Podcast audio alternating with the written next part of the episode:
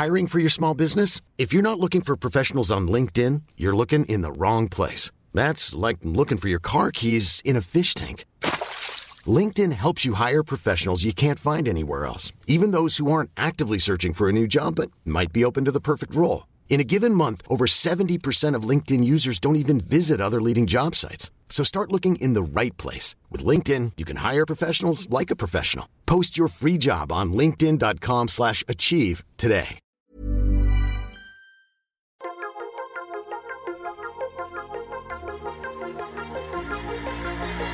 Bienvenue dans le podcast Biomécanique.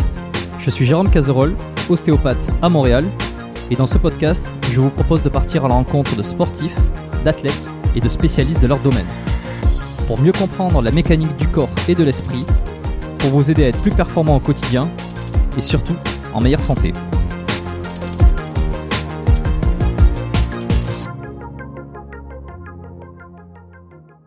Ah ben c'est parti, hein. bienvenue à tous euh, pour ce nouvel épisode. Euh, je suis accompagné aujourd'hui de Baptiste Marché. Euh, bonjour Baptiste et bienvenue sur le podcast. Bah bonjour, euh, merci de m'avoir invité, c'est sympa. alors j'ai découvert ta chaîne, on va remettre dans le contexte un petit peu, hein. ça fait pas très longtemps que j'ai découvert ta chaîne. Bah, ça fait pas très longtemps qu'elle existe de toute façon, on a que deux mois et demi d'existence, donc c'est... C'est ça. Et... Même si ça fait pas longtemps, tu seras quand même dans les premiers à l'avoir découvert. Mais c'est quand même assez impressionnant de voir l'attractivité qu'il y a eu là depuis les débuts. C'est allé assez vite quand même. Et, alors quand tu dis on, euh, c'est parce que vous êtes plusieurs Ah oui, je, dis on parce que je parle de mon équipe en fait de production, mais après il euh, y a que moi qu'on voit, mais il y a, d'autres gens qui travaillent dessus forcément. Hmm. Euh, oui, oui, on a, on a de la chance. À l'heure actuelle, on fait, bah, juste avant la dernière vidéo qu'on postait, on faisait déjà 50 000 vues par jour. Et, et là, on est encore bien au-dessus. On a fait presque 100 000 vues depuis hier soir sur la dernière vidéo. donc c'est, on a, on, en est à presque, je sais plus combien on est, on est autour de entre 600 et 700 000 vues euh, cumulées euh, en deux mois. Donc, euh, ouais, non, c'est beaucoup. On est content. Hein. Ouais, franchement, franchement c'est un, super, super score. au moment où on enregistre cet épisode, la vidéo qui est sortie hier, c'est celle avec Papacito, Repas du Seigneur. bon, j'invite les, les, les, auditeurs à aller la regarder, elle est marrante. Alors ceux qui sont véganes, euh, peut-être pas. non, ceux qui sont véganes, à mon avis, c'est la mauvaise chaîne euh, YouTube euh, en règle générale à aller regarder. Exactement. Et, comme je te disais en off, moi, comme je suis originaire du Sud-Ouest, ça m'a plutôt parlé cette histoire de, de, canard, confit de canard. non, non, c'était pas le confit de canard, c'était magret. il y en avait. Il y, avait, du confit aussi. Magret de canard fumé, confit de canard, cuisse de canard. Ça, c'est l'entrée. Ouais. ça donne et foie gras de canard. Et, foie gras de canard. canard. Bon, est-ce que, euh, est-ce que tu pourrais te présenter euh, comme euh, à l'habitude, je demande à mes invités, pour ceux qui ne te connaissent pas? Oui, alors je m'appelle Baptiste Marchais, je suis compétiteur en développé couché avant tout, avant de faire du YouTube, etc. Je suis sportif de haut niveau. je fais de la compétition à haut niveau depuis 2013. je suis, j'ai plusieurs titres et j'ai notamment le record de France, toute fédération confondue, de développé couché dans la catégorie des moins de 100 kg, avec une barre à 235 kg. Ok.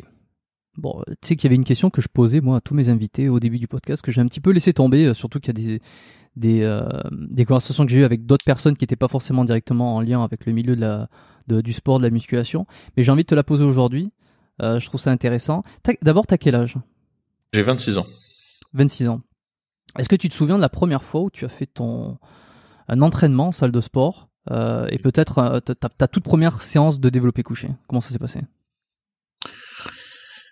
Alors la toute toute première séance de développé couché, je pourrais pas, je sais quand c'était, mais après, euh, tu vois ce que je veux dire, la séance exacte, c'est difficile à se rappeler. En tout cas, ce qui est assez amusant, un truc que je pense que j'ai euh, presque jamais dit, euh, parce qu'on me pose pas souvent la question, mais c'est qu'au tout début, quand j'ai commencé, le développé couché, ça m'a paru trop dur à la barre.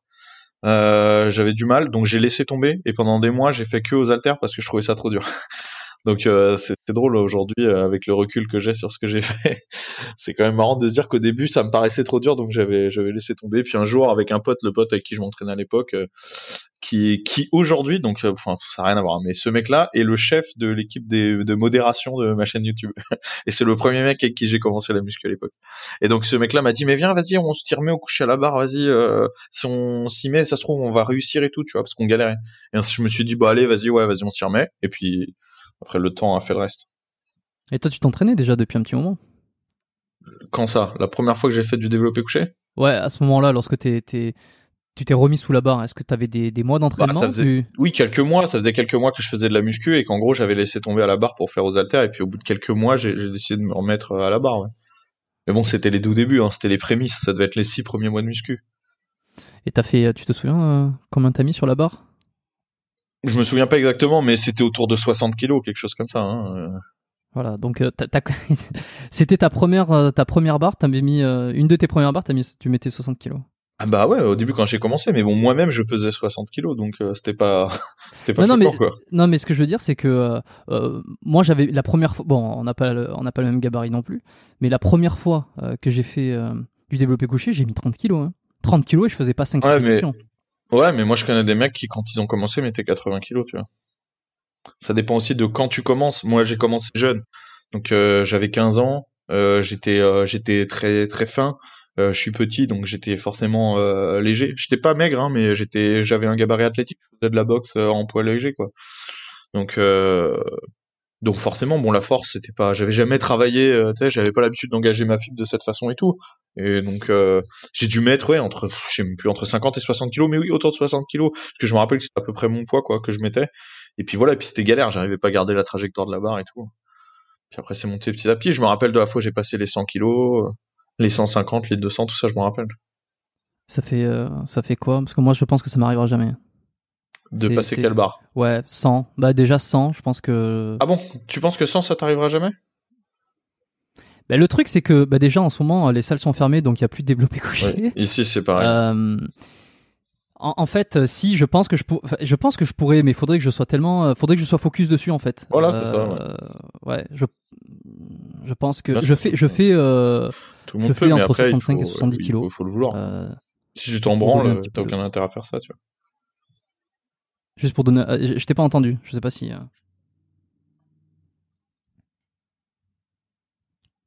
Non, je t'entends plus. C'est bon, c'est bon, t'es Ah, revenu. ok. Euh, donc non, je te disais, ouais, je suis entre 60 65 et 70 kilos et je pense que je pense que je ferai ma, ma barre max serait euh, 90 entre 90 et 95, je pense. Bon, bah alors, donc t'es pas loin, tu vois. Donc tu t'entraînerais un peu spécifiquement où tu, tu prendrais un petit peu de poids et ça passerait tout seul. Ouais, c'est ça. Bon, et alors comment tu passes de ce, de ce stade-là où, où finalement t'es pas hyper chaud pour le développer couché euh, la toute première fois où t'en fais avec la barre, à euh, ben, finalement tu retestes avec un ami et euh, ça te plaît et alors de, de là jusqu'à te dire euh, ben, j'adore ça, je continue, je pratique et puis je finis par faire des compétitions et devenir champion de France Euh, et d'Europe. et d'Europe et bientôt du monde j'espère. Et ben en fait, euh, ben en fait, ça s'est fait en plusieurs étapes. En fait, euh, en gros, bon, moi j'ai commencé la muscu parce que je faisais des sports de combat, que j'étais jeune, que comme j'étais fin, mon, mon kiné m'a dit, bah écoute, fais un peu de muscu et tout pour te renforcer, et puis comme ça, tu, tes articulations elles prendront moins de choc quand tu boxes et tout. Donc, euh, donc je suis allé dans une salle de muscu sans connaître quoi. Et euh, j'ai fait ça. Et puis, tu sais, en allant à la salle, tu découvres un univers, tu découvres des gens qui, eux, font beaucoup de musculation, euh, qui, eux, sont déjà passionnés. Donc, j'ai découvert des body, tout ça, tu vois. C'est un univers que je connaissais pas du tout. Et j'ai découvert, euh, tu sais, en- je sais même pas si c'est sur Internet ou, euh, voilà, tu sais, ou à la salle ou quoi, mais en gros, en, en, en, étant dans, dans, dans ce milieu, tu vois, j'ai découvert euh, des gens qui faisaient les concours de force du powerlifting, tu vois. Et là, euh, tout de suite, ça a été le coup de foot. Je me suis dit, ah ouais, putain, mais c'est c'est ça qu'il faut que je fasse, euh, concours de force, mais c'est trop bien, tu vois parce que je sais pas, tu vois, moi je suis un mec qui a grandi dans les années 90, donc mes références c'est que euh, c'est que des mecs balèzes. Euh, toujours, tu vois, j'ai grandi dans en plus euh, mes parents là-dessus, ils étaient euh, ils m'ont éduqué correctement, donc avec des références viriles pour les garçons, donc du coup bah forcément moi j'ai euh, enfin voilà, tu sais ça ça a réveillé le truc de petit garçon en moi de dire il faut être le plus fort, tu vois. Et de voir qu'il y avait un sport comme ça et tout avec des mecs qui étaient vraiment stylés qui faisaient ça, je me suis dit ouais, c'est trop bien c'est vraiment ce que je veux faire. Et, euh, et après, j'ai le développé couché, c'est ce qui me plaisait le plus. Au début, j'étais parti, j'ai commencé à m'entraîner en trois mouvements. Bon, à l'époque, je faisais 82 kilos. J'ai commencé à, tirer- à, à m'entraîner en trois mouvements, comme si j'allais tirer en trois mouvements. Puis, euh, puis ensuite, je me suis dit, attends, ouais, franchement, on peut faire que du coucher, je préfère. euh, je, je vais me focaliser. Moi, j'aime bien être spécialisé dans un truc, je vais faire euh, vraiment que du coucher. Et puis j'ai rencontré euh, Didier Michelon, qui est euh, un spécialiste français du bench équipé, qui est genre le plus grand spécialiste français du bench équipé. Euh, moi, je faisais pas de l'équipé, hein, mais du coup, c'est lui qui m'a mis dans le bain, qui m'a expliqué comment ça marchait. C'est lui qui m'a appris tout ce que j'ai appris au début, toutes mes bases en matière de bench. C'est lui qui me les a appris. C'est lui qui m'a amené en compétition, qui m'a montré comment ça marchait les compètes et tout. Et donc, je l'ai déjà suivi un an. Pendant un an, je l'ai suivi en compétition lui pour voir un peu comment ça se passe. Et ça, je, je, le conseille à tous les mecs qui veulent démarrer de la compétition d'y aller, mais de pas concourir les premières fois, juste pour voir le, délire. Parce que tu sais, il y a des trucs que tu ne pourras jamais apprendre sur Internet ou en vidéo ou quoi. Tu as des, des trucs à la con, mais de savoir euh, euh, comment ça se passe une table de juge, quand, comment ça, comment il t'appelle, euh, tu sais dans, dans quel ordre il t'appelle, comment c'est quand tu dois aller noter ton ta hauteur de barre, des conneries comme ça. ça c'est des trucs que tu apprends sur le tas et le truc c'est qu'apprendre ça sur le tas quand tu dois concourir genre ta première bah t'es un peu paumé quoi donc soit tu vas avec un mec qui drive super bien mais même tu vois être dans les dans l'inconnu c'est toujours un peu un peu un stressant. Soit tu fais comme moi et tu vas avant euh, plusieurs fois, tu vois des compètes, et comme ça le jour où c'est à toi de passer, tu sais à peu près comment ça va se passer.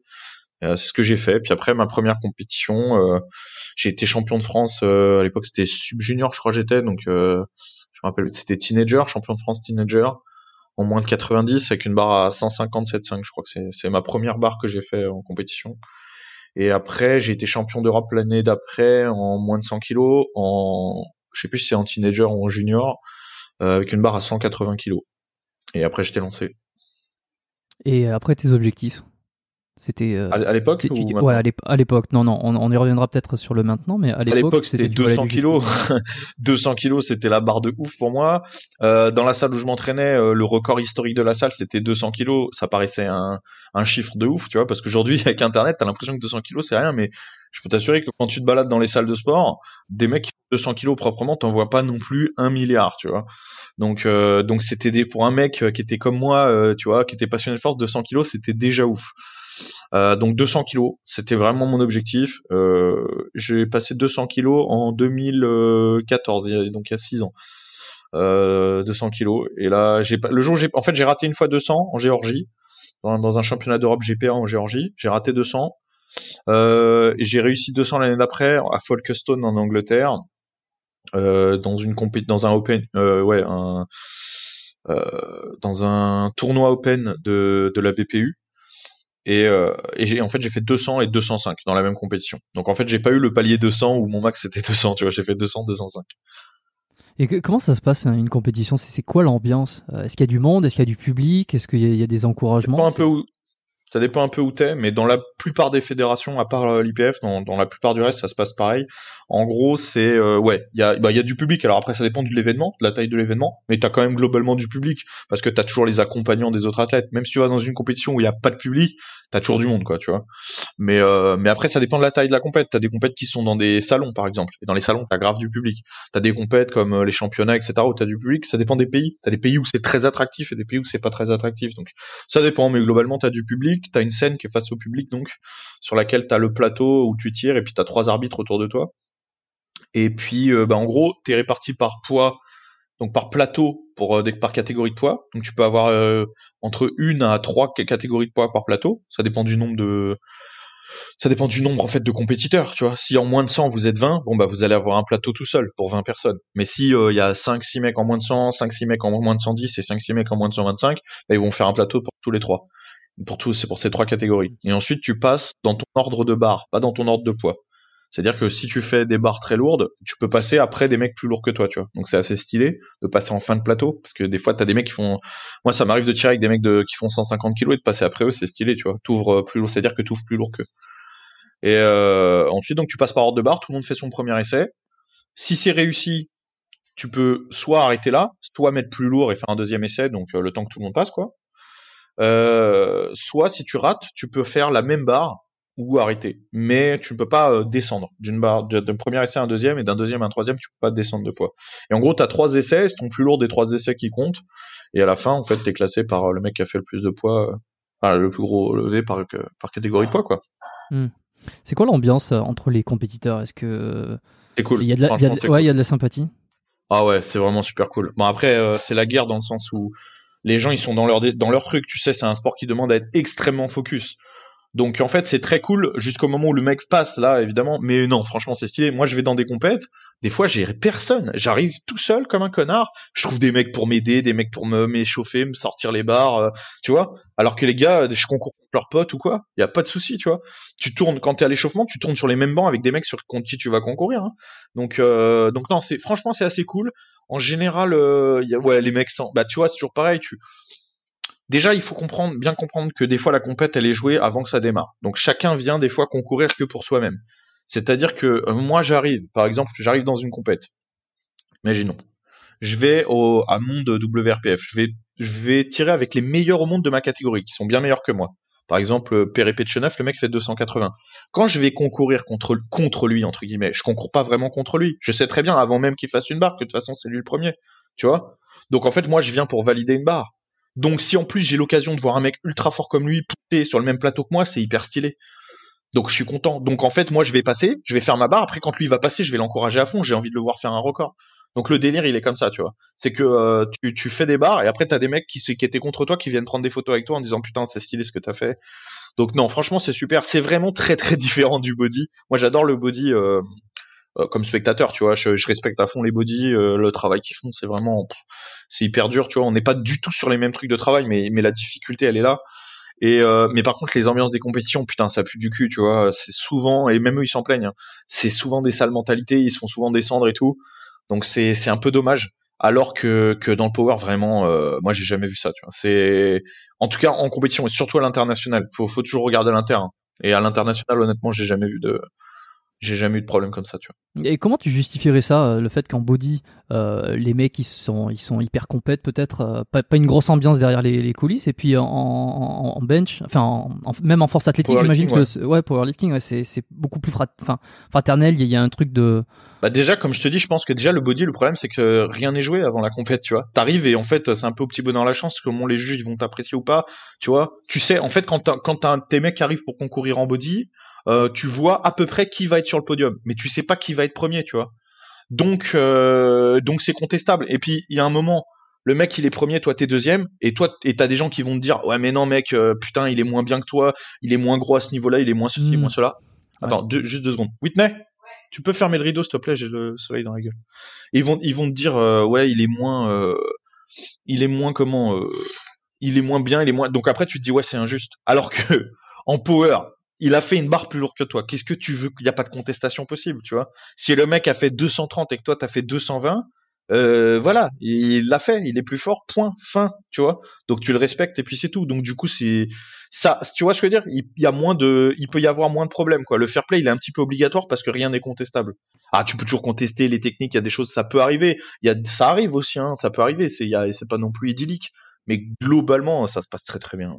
Ouais, il y a ce l'aspect en body, il y a l'aspect vraiment euh, très subjectif. Hein. De toute façon, euh, c'est le problème. Ouais. Ouais, c'est c'est c'est en fonction des juges. Enfin, il y a tellement de par... il y a, y a des, des, paramètres qui sont extrêmement subjectifs et en, en fonction d'eux. Euh, et puis il y a un cadre politique aussi, j'imagine des fois. Là où le powerlifting, bon, ben tu passes la barre, tu la pas, tu la passes pas quoi. C'est euh... ça, c'est ça. T'as as des juges qui peuvent être et tu vois plus conciliants. Par exemple, le maximum qui puisse arriver, c'est que des juges soient plus conciliants avec certains mecs je parle pour si jamais ils sont pas s'ils sont pas fair play. Hein. Ils peuvent être plus conciliants avec certains mecs sur des erreurs techniques et puis plus durs avec d'autres, c'est ce qui peut arriver. Mais si ta technique elle est nickel, moi par exemple, on ne m'a jamais refusé une barre en compétition. Donc à un moment, euh, je veux dire, pourquoi on euh, pourrait refuser une barre? C'est quoi les bah, Alors au développé couché par exemple, il y a, y a, des points très simples. Tu peux partir avant la claque, donc partir avant l'ordre du juge. Donc ça c'est pas bon. Tu peux euh, lever les fesses du banc tu peux bouger les pieds pendant que tu sors la barre, tu peux re-raquer la barre avant qu'on te l'ait demandé. Donc pas respecter les ordres. Les ordres c'est descendre, euh, c'est quand tu descends partir et qu'on te demande ensuite de raccrocher, tu vois. C'est-à-dire que si tu soulèves ta barre, t'as gagné, t'as fini et que tu la raccroches avant qu'on t'ait demandé, hop, ta barre elle compte pas. Donc il y a ce genre de truc, lever les fesses, bouger les pieds, euh, tu vois, c'est des erreurs techniques comme ça. Donc ça, ça peut faire que, que c'est pas bon. Mais si t'arrives, même si t'arrives dans une compète où les juges te détestent, imaginons, je sais pas pourquoi, mais imaginons, tu vois, t'arrives dans une compète où les juges te détestent. Si ta barre elle est parfaite, ils pourront rien faire, tu vois. Si si tu fais un tout petit truc qui aurait pas forcément valu, tu vois, mais qui aurait valu un rouge mais pas une disqualification, les mecs ils peuvent t'assassiner si vraiment c'est des bâtards. Mais si ta barre elle est parfaite, bah à un moment euh, ils détestent, ils détestent pas, les bonnes, elle est bonne, c'est tout, un point, tu vois. Donc euh, donc c'est pour ça, tu vois. Du coup il y a beaucoup moins de problèmes et il y a beaucoup moins de mecs qui ragent. Est-ce que tu te sens hyper compète toi dans ta tête? Euh, Je sais pas, ça dépend. Ça veut dire quoi pour toi hyper compète? Est-ce que euh, l'esprit de compétition, est-ce que c'est un truc que tu as toujours eu en toi euh, Est-ce que tu l'as développé avec les, concours, avec euh, les concours de oui les concours de powerlifting? Est-ce que tu sens que que quand tu es dans une compète, ça t'anime, tu as envie d'aller même, même, si tu il y a le truc fraternel, tu vois, on, l'a dit, enfin le où tu veux pas, tu t'entends bien avec les autres, tu veux pas les écraser, tu veux pas les tuer, t'es pas là pour euh, le saboter leur bagnole la veille de leur euh, de, non non bien sûr ça rien Mais est-ce que euh, est-ce que c'est un truc que tu as en toi que tu as développé ou pas nécessairement? Alors je vais te dire un truc, quand je concours en France, je m'en bats un peu les couilles. dans le sens où tu vois, par exemple, euh, quand je vais, par exemple, pour donner un exemple, à l'époque où je tirais à la WPC, quand je voulais me qualifier, ces dernières années, quand je voulais me qualifier au championnat d'Europe, euh, je venais en France et je faisais juste le minima, tu vois, la barre minimum pour être qualifié. Comme ça, je laisse ma place de champion de France à des mecs qui veulent être champion de France, qui ont besoin de titres et qui méritent, tu vois, même s'ils sont moins forts que moi, parce qu'au moins ça leur fait des titres, puis moi je m'en fous. Mais par contre, quand je suis à l'international, je me sens un peu investi, dans le sens où euh, tu représentes, tu vois, j'ai toujours l'impression que d'une part, même dans une façon minuscule, je représente la France. Donc, il faut que je fasse, tu vois, il faut que je fasse honneur. Et ça, pour le coup, il faut euh, ça, ça, je pense que c'est vraiment le truc qui m'anime, tu vois. Et ça, je l'ai découvert évidemment en concourant à l'international les premières fois, tu vois. En fait, mon premier titre de champion d'Europe, euh, quand je me retrouve sur le podium et que j'entends la Marseillaise et tout, je me dis ah ouais, mais en fait c'est ça, tu vois. En fait, euh, en fait tout ce qu'on a fait là, c'est pour ça, tu vois. Tu sais, tu réalises pas, tu t'es jeune et tout, tu fais une barre, tu veux valider, ouais, champion d'Europe. Mais en fait, champion d'Europe, une fois que t'es sur le podium et que t'entends la Marseillaise, tu fais, en fait, c'est ça que ça veut dire champion d'Europe. Ça veut dire de l'Europe, c'est moi le, plus fort, tu vois. Et ça, ça c'est stylé. Je pense que c'est ça qui me, moi, c'est ça qui m'investit, ouais, qui, qui me, qui me pousse. L'esprit de compétition, en tout cas, il vient de là. Ok. Hmm. Bon, euh, tu t'es rendu compte que tu étais balèze en force, en, sur ce mouvement assez tôt. Euh, comment c'est venu? Euh, est-ce qu'on t'a dit, t'as des collègues qui t'ont dit, euh, ouais, putain, t'es, sacrément doué, toi, pour euh, cet exercice, t'es, fait pour, ça se voit? Ah ben, euh, moi, je crois pas, hein, je crois pas, même encore aujourd'hui, je crois pas que je sois fait pour ou quoi, ou que je sois spécialement balèze. En fait, le truc, c'est que déjà, il faut regarder par rapport à où on regarde. À l'heure actuelle, moi, je suis la centième performance mondiale. Donc, c'est-à-dire qu'il y a quand même 100 mecs qui ont déjà fait mieux que moi en compétition, tu vois. Donc, il y a même des mecs de catégorie en dessous de moi qui font des barres plus fortes. Donc après, tout dépend à quel point tu mets balèze. Moi, je suis euh, très très investi dans ce que je fais. Ça, d'accord. Donc ça paye parce que je, je, me bats pour. Mais après, euh, tu vois, euh, en fait, tu, tu, penses pas avoir des, des, tu penses pas avoir une, une prédisposition, prédisposition? Ouais. Absolument pas, absolument pas. Peut-être mentale je pense que j'ai sûrement une prédisposition mentale à faire ce genre de sport parce que parce que déjà en France, euh, moi j'ai rencontré beaucoup de mecs qui ne prenaient pas ça au sérieux. C'est ça le truc. C'est que moi j'étais un premier, un des premiers mecs euh, qui prenait ça au sérieux au sens euh, c'est sérieux ce qu'on fait, tu vois. Et, et le problème c'est ça, c'est qu'en fait il y a trop de mecs qui disent ouais mais bon c'est bon c'est pour rigoler c'est du loisir. Bah oui je veux bien, il y a pas de souci. Mais mais c'est sérieux tu vois quand mec tu passes ta vie à faire ça. Tu dors le bon nombre d'heures pour ça, tu manges ce qu'il faut pour ça, tu te détruis à l'entraînement 10 ou 15 heures par semaine pour ça, et tu es en train de me dire, euh, c'est vrai, c'est pour rigoler. Ben moi, pour rigoler, je fais une partie de play avec mes potes, tu vois. Parce que euh, là, euh, mec, j'investis tout mon fric, tout mon temps, ma vie de famille, etc. là-dedans. J'espère que c'est sérieux, tu vois. Donc, donc non, pour moi, pour moi, c'est sérieux. Et du coup, le fait de dire c'est sérieux et de se renseigner, d'aller voir ailleurs et de voir qu'à ailleurs, c'est très sérieux, qu'aux États-Unis ou en Russie, c'est très sérieux, que tu as euh, le président qui vient saluer des champions en Russie, ou que tu vois aux États-Unis, euh, au Texas, l'État où je vais le plus souvent, t'as c'est un sport universitaire avec des gens reconnus dans ce domaine, des, des coachs reconnus, des coachs de powerlifting reconnus par l'État, etc. C'est sérieux là-bas, tu vois, c'est pas pour rigoler. Donc, on peut faire quelque chose de sérieux et à partir de ce moment-là, je pense, euh, en fait, à force de faire semblant, en fait, faut faire ça. Faut faire semblant d'être un champion. Tu vois Faut pas croire que tu te la racontes parce que tu vis comme un champion. En fait, il faut faire semblant d'être un champion, manger comme un champion, s'entraîner comme un champion, accorder l'importance que ça a comme si tu étais un champion. Et au bout d'un moment, en fait, tu plus besoin de faire semblant parce que tu seras un champion. Ouais, c'est intéressant. Ça, me fait penser un peu au, dicton là. Tu sais, euh, fake it until you make it. Voilà. Euh, ouais. Et bon, alors oui, sérieux, mais c'est pas sérieux en France. On, tu, tu trouves toi encore aujourd'hui que c'est pas euh, considéré comme hyper sérieux? Et qu'est-ce qui pourrait faire que ça devienne sérieux? Est-ce que c'est une question d'argent? Il n'y a pas assez de budget? Il y a pas ou alors les ça, ça rapporte? Il y a des athlètes qui qui sont les sponsors C'est quoi? Ben les gens, alors, fait que ouais, c'est pas assez sérieux, considéré comme sérieux. Alors déjà, il faut savoir qu'en France, c'est zéro médiatisé, d'accord? Euh, mon, tu vois, c'est zéro médiatisé. Mon coach, Didier Michon, 33 fois champion du monde, personne sait qui c'est. Donc à un moment, un un prof, enfin mon ancien coach, tu vois. À un moment, déjà il y a un problème, tu vois. Et puis, euh,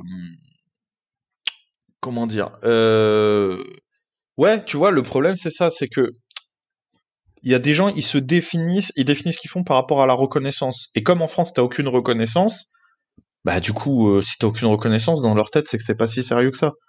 Tu vois? Mais pourquoi le foot c'est sérieux et le power c'est pas sérieux Dans les deux cas, c'est juste des mecs qui font un sport par rapport à des règles établies par une fédé, c'est tout.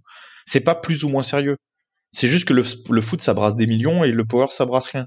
Mais après, dans tant qu'investissement, etc., c'est sérieux. Et si tout le monde commence à faire comme si c'était euh, hyper sérieux, etc., regarde moi, si je vais dire un truc, moi, si j'avais écouté les mecs, toutes les années où je faisais de la, la salle, où je me déglinguais à la salle, et où les mecs me disaient bon bat euh, c'est bien gentil la muscu mais tu sais c'est pas un boulot hein, t'en vivras jamais blablabla bla, bla, bla, tous ces mecs là aujourd'hui ils m'achètent des programmes d'entraînement.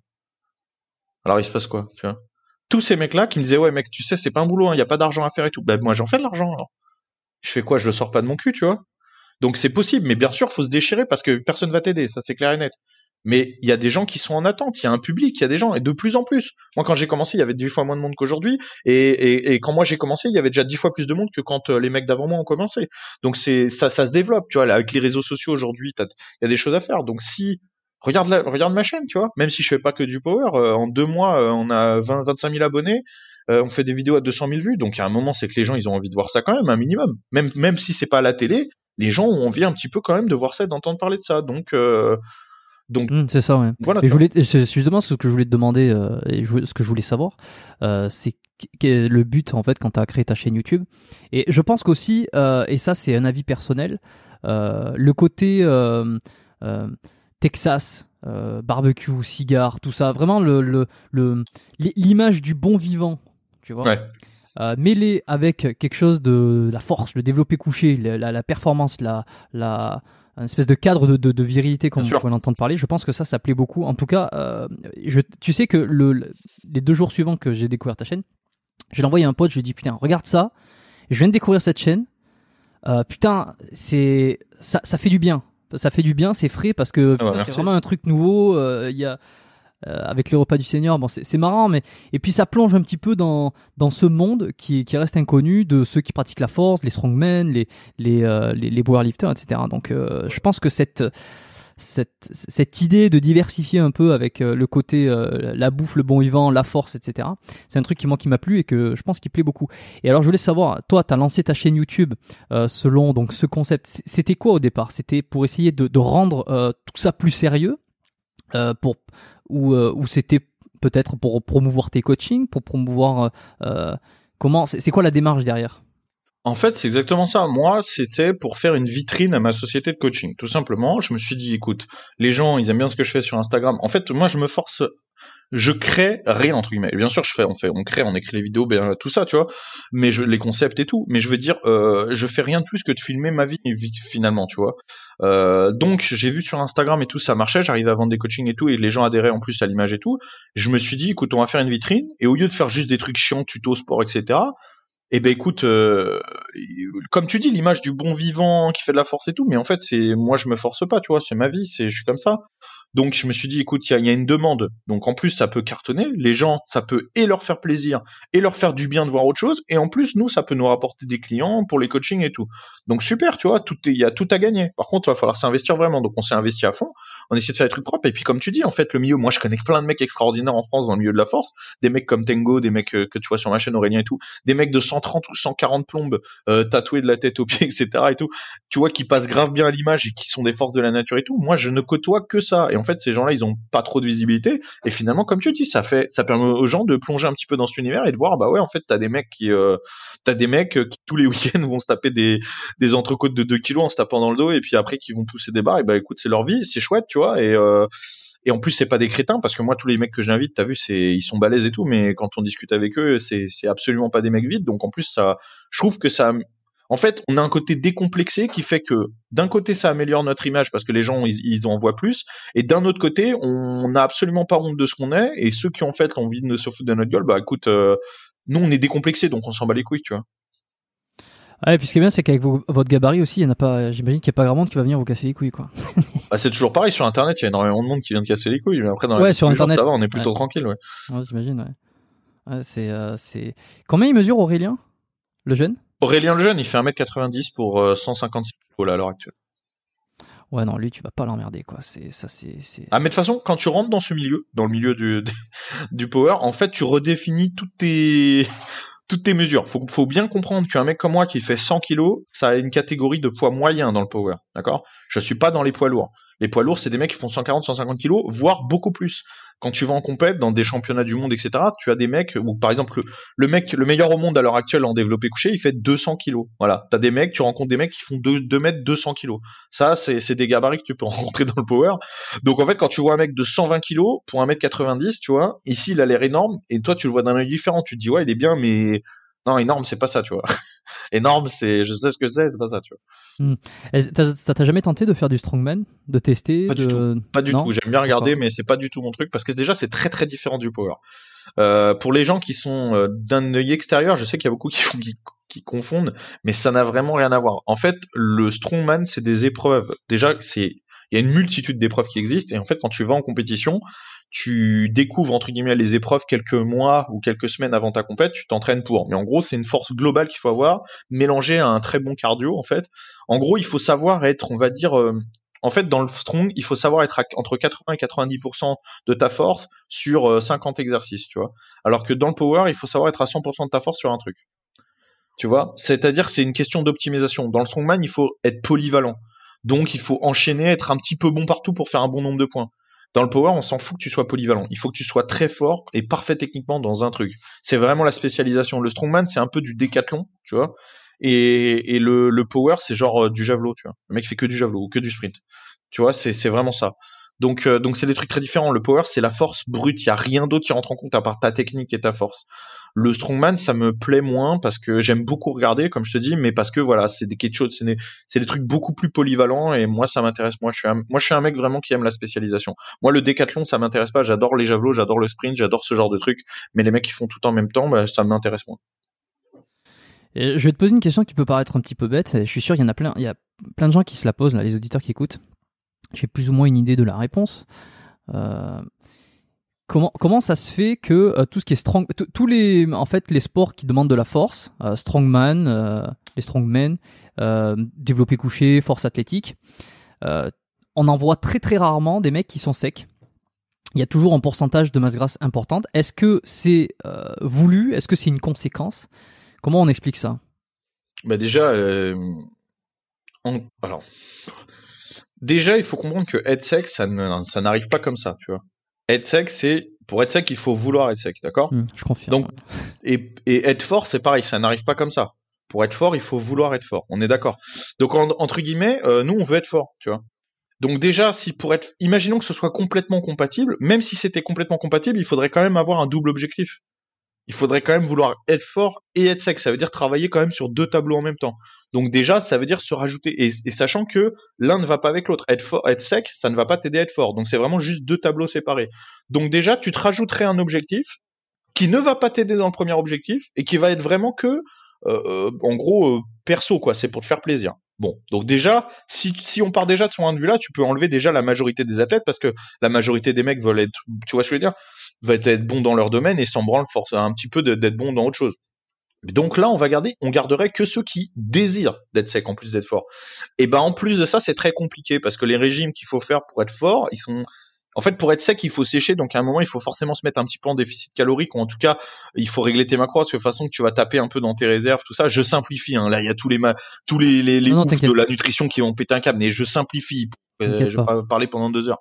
Et eh ben, euh, eh ben ouais, mais pour être fort, tu vois, c'est très compliqué de faire ça parce que pour être fort, euh, il vaut mieux. En fait, en gros, quand t'es fort, il vaut mieux être au-dessus de ce que tu as besoin et c'est pas grave parce que si t'es tant que tu restes dans ta catégorie de poids, c'est moins grave que d'être en dessous. Parce que si t'es en dessous, déjà tu vas pas faire tes perfs, puis en plus tu vas commencer à à pas bien récupérer ton entraînement, puis à pas pu réussir, puis c'est la dégringolade, tu niques ton ta prépa et tout. Donc donc donc du coup c'est très compliqué parce que du coup pour être fort et sec, il faut toujours être sur l'équilibre parfait. Et l'équilibre parfait c'est c'est extrêmement dur. Donc c'est toujours possible, mais c'est très dur. Et puis en généralement quand tu fais ça, tu as aussi tendance euh, à être plus sujet à la blessure. Donc euh, c'est en plus il y a, y a en plus ce facteur là, tu vois. Donc bon, c'est beaucoup. Après moi, euh, le truc c'est que là, je démarre ma chaîne dans le moment où je suis le pire parce que je me suis déchiré un pectoral. Euh, il y a eu le confinement, etc. Donc là, je suis très gras par rapport à ce que je suis d'habitude. Donc faut pas prendre, me prendre spécialement en exemple sur les dernières vidéos que vous voyez, parce que si vous allez sur mon Instagram ou quoi, vous verrez que ça fait quelques mois que je suis comme ça. Et là, je suis en train de revenir au niveau que j'étais avant. Euh, généralement, j'ai quand même facilement 5, entre 5 et 10 kilos de graisse en moins hein, quand je quand je me prépare, tu vois. Donc, euh, donc ça veut dire être gras, être euh, euh, faire de la force, ça veut pas forcément dire avoir 50 kilos de merde. C'est ça que je veux expliquer, tu vois. Mais être à 20%, ouais, c'est normal, tu vois. Il y a pas de il y a pas de souci. Encore une fois, on s'en branle, tu vois. C'est enfin, c'est pas la même chose. C'est tu peux tu peux être bon au sprint et à la nage, tu vois. Mais oui, tu seras pas tu seras pas hyper bon. C'est pas parce que tu nages bien que tu vas courir bien, tu vois. Est-ce que tu connais des mecs qui aiment pas du tout bouffer, que ça les emmerde dans ce Dans la force? Ouais. Bah ouais, ouais, ouais, forcément. Enfin, qui aime pas du tout bouffer, je sais. je sais genre, genre tu les inviterais pour un repas de seigneur et puis. Euh, ah, il y en a plein euh, que je n'inviterais pas, tu vois, parce que ça. Déjà, déjà bon. Après la repas de seigneur, il y a d'autres choses qui rentrent en compte parce qu'on fait pas que de bouffer. C'est on bouffe euh, que des bons, des bonnes choses. Donc déjà, il faut des gens qui aient du goût et qui savent goûter les bonnes choses. Ça, ça se perd. Donc c'est sûr que si t'invites un mec qui qui s'enfile des 3 tonnes de, tu vois, 4 ou 5 au tacos et deux pizzas, habituellement, oui, il va avoir l'estomac pour, mais après, ce qu'il va apprécier ce mange, tu vois, bon. Bon, mais bon, ça, tu me diras, ça n'a rien à voir avec, le, avec, la force, mais je te parle en tout cas pour les repas de senior. Après, pour la force, euh, oui, bien sûr, t'as des mecs qui galèrent à manger, mais bon, tu, un moment, euh, tu même moi, hein, mais moi j'adore bouffer, mais euh, ça, me, saoule des fois, hein, tu sais, de manger tout le temps comme ça. Des fois, t'as envie de te lever le matin et de prendre juste un petit café un croissant, mais non, en fait, c'est pas, y a pas, y a pas moyen. Donc euh, faut se forcer, c'est comme ça. Ou tu vois, sais, de, manger, des fois je suis dans la télé, j'ai mangé euh, vers, je sais pas moi, vers 20h, je regarde des films, machin et tout, hop, je vais me coucher vers minuit, une heure, là il faut que je remange avant d'aller me coucher alors que je suis éclaté, tu vois. Ça me saoule euh, d'aller rouvrir le frigo et tout, même si t'as faim, euh, en fait tu te dis vas-y je dors, je mangerai demain, mais là tu peux pas. Donc donc donc c'est marrant pour personne. Et alors pour les mecs qui en plus ont un petit appétit, bah faut trouver des subterfuges, essayer de mettre un maximum de compléments et tout, mais bon à un moment tu travailles ton appétit puis tu te forces aussi. Hein t'as pas trop de choix. Mais après, t'as aussi les petites catégories de poids. Hein. Les mecs qui sont dans des petites catégories de poids, ils ont pas besoin de manger des, des tonnes. Hein. Si tu tires en moins de 67,5 par exemple, bah ça va. Ouais, j'avais vu, euh, j'avais entendu déjà que les mecs étaient à très très haut niveau dans le, strong, dans le strongman. Euh, c'était quand même une plaie de manger tout le temps. Euh, c'était un truc qui était. Pour les mecs qui doivent maintenir un gros poids de corps, ouais. Déjà moi, à 100 kilos, je mange déjà pas mal, tu vois. Mais pour des mecs qui, qui doivent tenir des poids de corps à 150 ou 200 plombes, waouh, laisse tomber les quantités. Hein. Puis ça coûte de l'argent ça coûte énormément d'argent. C'est sûr. Euh, tu as parlé de ta blessure euh, au niveau du pec. Moi, j'ai envie d'y revenir un peu parce que euh, c'est le, c'est quand même un des thèmes privilégiés du podcast, quoi. Ouais, et puis mon corps de métier dans, un sens, même si sur une déchirure, l'ostéo, bon, il va rien, il va, pas recoller les fibres, hein, mais c'est, c'est après qu'on peut agir. Et euh, comment ça s'est passé euh, C'était sur une barre, j'imagine. Et mm. ouais, j'ai envie de savoir un peu comment ça s'est passé. La deuxième blessure. Hein. En gros, c'est la deuxième fois que je me déchire un pec, mais sauf que la dernière fois c'était l'autre. Voilà. Donc, euh, à chacun, voilà. c'est la, la blessure la plus courante pour les benchers. Voilà, ça arrive au moins t'en as tu t'en tapes au moins dans une carrière euh, 3 4 facile dans une carrière, c'est presque tout le monde. Il y a pas de tu vois, bon moi j'en ai déjà fait deux, J'espère qu'il y en aura plus, il y en aura peut-être d'autres, mais j'espère pas. Mais ça peut arriver, tu vois. C'est comme ça. Euh, c'est pas la fin du monde, parce que mais c'est juste qu'il faut savoir bien faire les choses. C'est comme toutes les blessures en fait. Euh, ça te nique une saison, mais ça ne te nique pas une carrière du tout. Euh, c'est que du muscle. Le, muscle, ça se reforme, mais il va falloir euh, faire en sorte que ça se reforme bien, tu vois. Moi, ça m'est arrivé pourquoi? Euh, J'ai pas eu de chance entre guillemets. Bon, on n'a jamais de chance, mais j'ai pas eu de chance parce que ma dernière compétition, en fait, je devais faire, j'y allais pour faire 245. Euh, je me prépare, euh, boom, confinement. Bon. Bon, je trouve quand même un, home gym pour m'entraîner, tu vois. Euh, assez équipé, mais loin de chez moi. Donc je me tapais 160 bornes pour, pour m'entraîner. Mais bref, j'arrive en adaptant le matériel et tout, j'arrive quand même à finir ma prépa et être au niveau que je voulais. Donc ça va, c'est cool. Ensuite, il fallait partir en Finlande pour la compétition. Donc il fallait passer les frontières et tout. J'ai dû faire des faux paplards comme quoi j'allais travailler. Enfin, tu sais, c'était une galère pour pouvoir aller concourir. Et en fait, moi, j'ai eu un ulcère à l'estomac euh, dernièrement. Et, en fait, là, avec le stress de tout ça, bah, tu sais, le stress, ça joue vachement sur l'estomac. Et bah, je me suis réveillé mon ulcère. Et en fait, il, s'est réveillé euh, trois jours avant la compète. Donc en fait, trois jours avant la compète, je me suis réveillé la nuit avec une grosse douleur et puis euh, des énormes aigreurs et tout qui m'empêchaient de dormir. Euh, donc quasiment impossible de dormir et tout, très difficile de manger et c'est ça a été le cas pendant les trois jours avant la compète. Donc pendant trois jours j'ai quasiment pas dormi, quasiment pas mangé, ce qui est vraiment le pire truc à faire, tu vois. Donc euh, arrivé le jour de la compète, j'étais exténué, j'avais perdu du poids, tout. J'ai ouvert à 230 kilos, c'est bien passé, mais bon, euh, c'est là que j'ai senti que j'étais, j'avais du jus parce que je me suis dit putain, même dans ces conditions-là, la barre 230, elle est sur mon Instagram pour ceux qui veulent voir, elle est quand même très bien passée, tu vois. Donc les 245, je sais que je les, j'aurais pu les avoir, tu vois. Et puis là, donc j'ai dit bon vas-y 245, laisse tomber, mets 240, essaye de faire ça au moins et tout.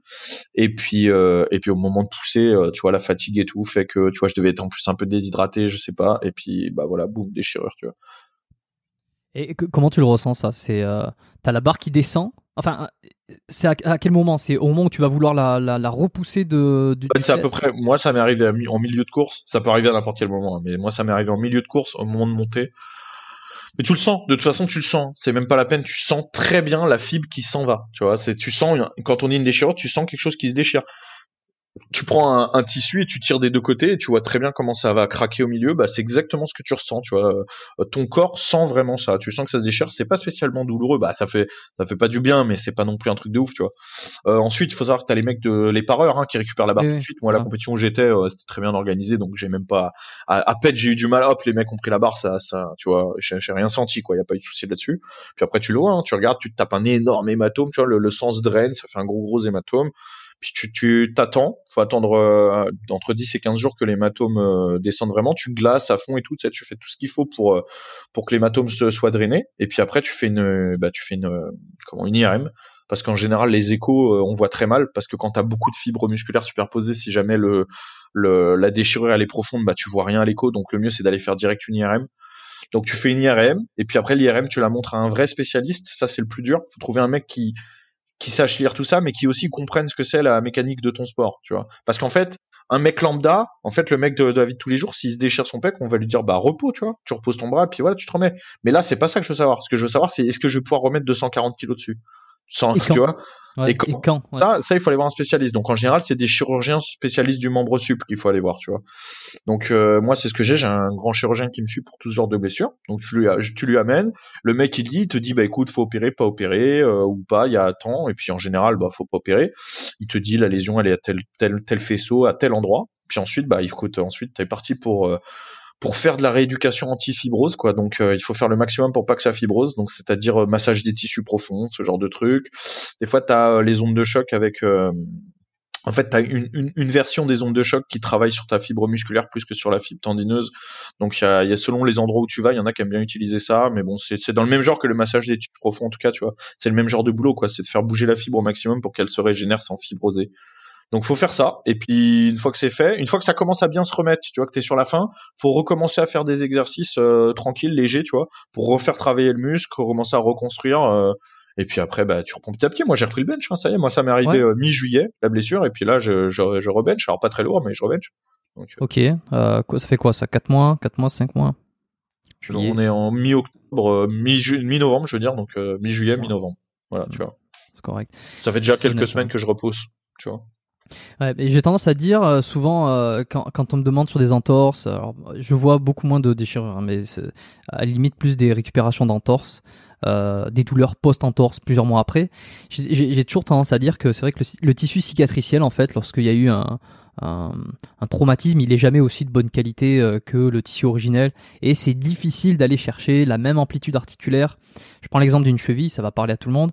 Quand tu t'es fait une entorse de cheville, alors, bah, si en plus t'as pas fait une super rééducation, hein, pour le coup, euh, bon, euh, c'est tu, tu mets pas toutes les chances de ton côté, mais même si t'as fait une bonne rééducation, que as, tu t'es reposé suffisamment, mais pas trop, que tu as repris l'activité, que tu as fait tous tes, tes exercices, que tu as préconisé le kiné, etc., ça va être difficile d'aller chercher exactement la même amplitude, la même souplesse de tissu. On le sent ça dans les mains quand on, quand on manipule les chevilles, quand on, quand on regarde un peu l'amplitude. On sent, tu sais, qu'il y, a des, il y a des accroches, que c'est plus dur, c'est moins souple. Euh, donc j'essaie de rassurer les gens en disant on va essayer d'aller chercher le plus de mobilité, le plus d'amplitude, on va essayer de voir euh, au-dessus, euh, au niveau du genou, de la hanche, on va essayer de tout équilibrer, de voir s'il n'y a pas eu des adaptations pour que ça, revienne au maximum de, ce que ça pourrait. mais j'essaie de pas trop mettre de promesses du style ça reviendra exactement comme avant, surtout pour, pour les, sportifs en fait. Je dis bon, on va essayer d'aller le, le mieux, d'aller chercher le plus, mais ça ne voudra pas dire que nécessairement on va avoir exactement la même qualité de tissu mmh. qu'auparavant. Euh, est-ce que toi, c'est quelque chose que tu peux confirmer ça euh, sur ton exemple perso? Alors bon, t'as repris. Ah, quand c'est que euh, musculaire, je pense que ça va, tu vois. Mais tu penses que tu peux retrouver 100% de, ta. Ah oui, parce que sur la première fois, je, la première fois que je me suis déchiré un pec, c'était l'autre. J'ai eu aucun souci aujourd'hui. Je, continue à progresser sans problème. Aujourd'hui, je le sens plus du tout, tu vois.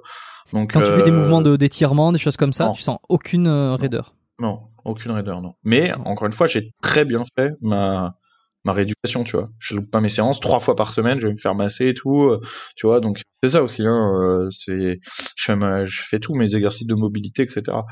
Euh, mais après, sur, mais c'est purement musculaire, tu vois. Après pour les pour les pour les exemples que tu donnes, les entorses, tout ça, euh, je saurais pas me prononcer très honnêtement. Euh, comme je le dis à chaque fois, en fait, faut aller voir des gens dont c'est le métier, donc des gens comme toi, des, des médecins, etc. Dont c'est le métier. Faut pas demander à un mec, même parce qu'il est fort au bench, ce qu'il faut faire. En fait, faut demander à un mec dont c'est le métier. Moi, quand j'ai quand j'ai déjà une entorse au pouce, par exemple, tu vois, j'ai une entorse il y a pas si longtemps, bah pareil, hein, j'ai été voir un spécialiste euh, pour savoir euh, comment ça se passe, qu'est-ce que je fais pour le bench, etc. Faut leur demander. Eux, si les mecs sont compétents, ils savent. Hein, euh, donc, voilà, moi je vois un ostéo aussi. Moi j'ai un ostéo qui me suit de longue date et quand, je suis en prépa, je le vois assez régulièrement, tu vois. Donc c'est pareil, en fait, plus tu t'entoures de praticiens, de spécialistes qui sont vraiment compétents, en général, moins t'as de problèmes, tu fais bien les choses, t'écoutes bien ce qu'ils te disent. Est-ce que tu sais ce qui te dit un peu l'ostéo par rapport à toi? Il te parle euh, Oui, en fait, moi j'ai, hein? moi j'ai des gros problèmes de, de tension dans la ceinture scapulaire, surtout à l'arrière en fait. En fait, mes trapèzes, trapèze moyen inférieur. Mais voilà, trapèze moyen inférieur, mes paravertébraux, etc. sont extrêmement contractés à cause de l'effort et, et tout ça, tu vois. Et donc en fait, au bout d'un moment, en fait, si tu dénoues pas, tu vois, si tu viens pas décoller, en fait, euh, euh, moi, les muscles sont beaucoup collés au, j'ai des adhérences, tu vois. Euh, tu vois. Donc euh, ça, ça arrive. C'est ton boulot d'ostéo, hein, tu connais, c'est le truc lambda. J'en ai plein. Euh, donc si je viens pas les décoller, si je viens pas détendre tout ça, tu vois, si un ostéo qui vient pas descendre tout ça, etc. Bah au bout d'un moment, forcément, ça te crée des déséquilibres, des problèmes de posture ou même des douleurs, tu vois. Donc, donc quand, je suis en prépa, c'est là où je mets le plus de pression sur mon corps et tout, où je mets le plus de tension. Bah, je vais voir l'ostéo plus régulièrement, comme ça, je, je il me corrige ma posture, il me, il me détend ça, il m'enlève mes adhérences, tu vois et puis il m'enlève mes nœuds et puis bah du coup bah du coup ça se passe mieux. Parce qu'en fait en gros ça c'est des motifs de pré-blessure. Si tu préfères c'est pas une blessure d'avoir euh, des nœuds euh, dans le trapèze euh, dans le trapèze moyen tu vois. C'est pas c'est c'est pas une blessure d'avoir les trapèzes collés à la peau et tout c'est c'est pas une blessure.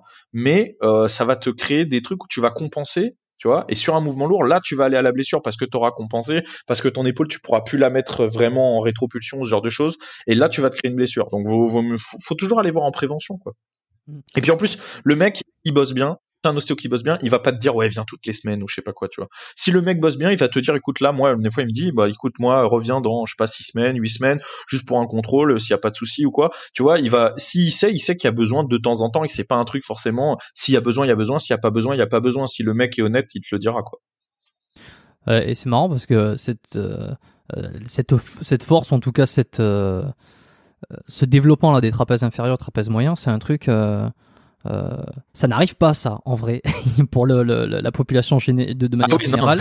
Personne n'a les trapèzes moyens et inférieurs assez développés, assez. Ouais, Ah oui, bien sûr, évidemment. Ça c'est bah, parce qu'il faut le travailler vraiment très spécifiquement et en plus pour le mm. développer c'est vraiment très spécifique. Bah, mais mais voilà, mais oui, sinon bah oui, c'est sûr, c'est pas dans ta vie de tous les jours que tu te, tu te sers de ton trapèze de ton trapèze moyen. Euh, enfin, tu t'en sers, mais euh, juste il est là juste pour accompagner quoi. Il est pas là du tout pour forcer normalement. C'est ça. Et puis de toute façon, avec toutes les, postures en avant, les épaules en avant, euh, en général, c'est l'avant d'épaule, le pec, etc. On connaît la, la, la fameuse euh, euh, position de la tortue. Hmm. Et, et c'est vrai que je recommande souvent moi d'aller chercher des, des serments d'omoplate. Rien que ah déjà, parce que tu sais qu'il y a beaucoup de personnes qui n'arrivent même pas, qui n'arrivent pas à serrer les omoplates. Bien sûr, à mettre leurs épaules en rétropulsion et à serrer les omoplates. moi, quand je fais mes cours particuliers de bench, des fois, des fois, c'est faut d'abord apprendre à faire ça avant même de commencer à bencher, tu vois.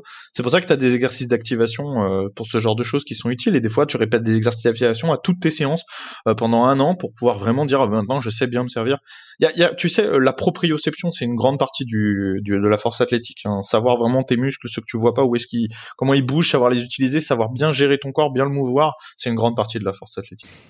Est-ce que c'est pas une des astuces ou une des règles prioritaires les plus méconnues dans le développé couché, euh, d'activer fortement ses trapèzes pour avoir euh, plus de performance sur le mouvement. Ouais. Bah, des plus méconnus en France en tout cas, oui, parce qu'il n'y a pas beaucoup de littérature sur le sujet en français et il n'y a pas beaucoup de coachs qui, qui le font vraiment travailler. Donc euh, en France, oui, mais sinon, oui, ça fait partie des trucs. Oui, mais c'est globalement, même à l'étranger, globalement, c'est le truc le plus dur en fait. Donc forcément, c'est ce qui vient après. Euh, tu vois, c'est pas forcément le truc, le truc auquel tu penses et tout. Mais, mais pourtant, c'est une des parties les plus importantes. Est-ce que c'est parce que euh, ça permet de réduire l'amplitude du mouvement, le fait d'avoir les, les, épaules complètement Non, c'est pas ça? Non, non, non, c'est pas c'est pas pour réduire l'amplitude parce qu'il y a des façons plus simples de réduire l'amplitude. Là, c'est vraiment, euh, c'est vraiment pour aller chercher la tension en fait derrière et se servir de son dos comme élastique. En fait, quand tu fais une bonne mise en tension et que tu te places correctement, le fait de contracter comme ça euh, le trapèze médian, d'aller chercher, comme tu dis, d'aller resserrer les omoplates, d'aller chercher à, engager les grands dorsaux, tout ça, tu vas t'en servir pour, pour, créer un antagonisme résistant qui, quand tu vas descendre la barre, va s'étirer, se mettre en tension et en fait te donner une explosivité au moment du départ. Ok, ok, je vois. Est-ce qu'il y a d'autres euh, astuces qui sont que le, le, le, bencher classique ne, enfin d'autres astuces, c'est pas une astuce, mais euh, d'autres euh, façon de. Est-ce que tu est-ce que tu m'entends toujours ou ça bug encore?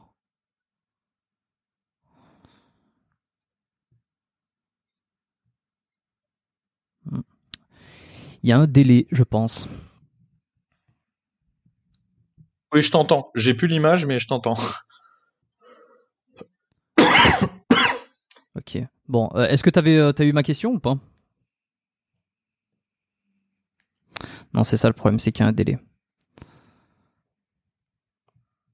Oui, oui. Euh, d'autres astuces. Bah écoute, en fait, le truc, c'est que c'est pour ça aussi que je fais des cours particuliers, parce qu'en fait,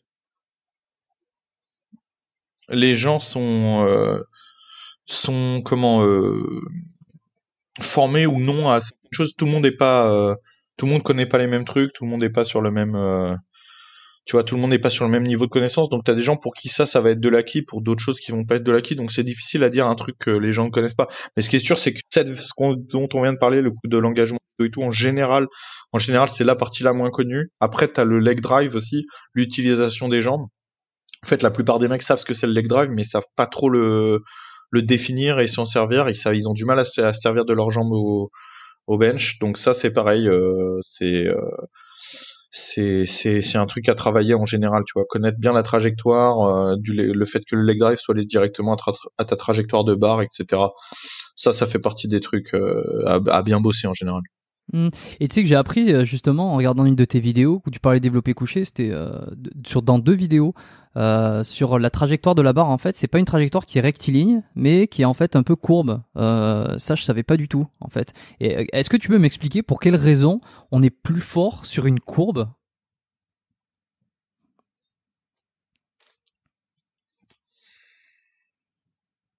Ça bug de ouf.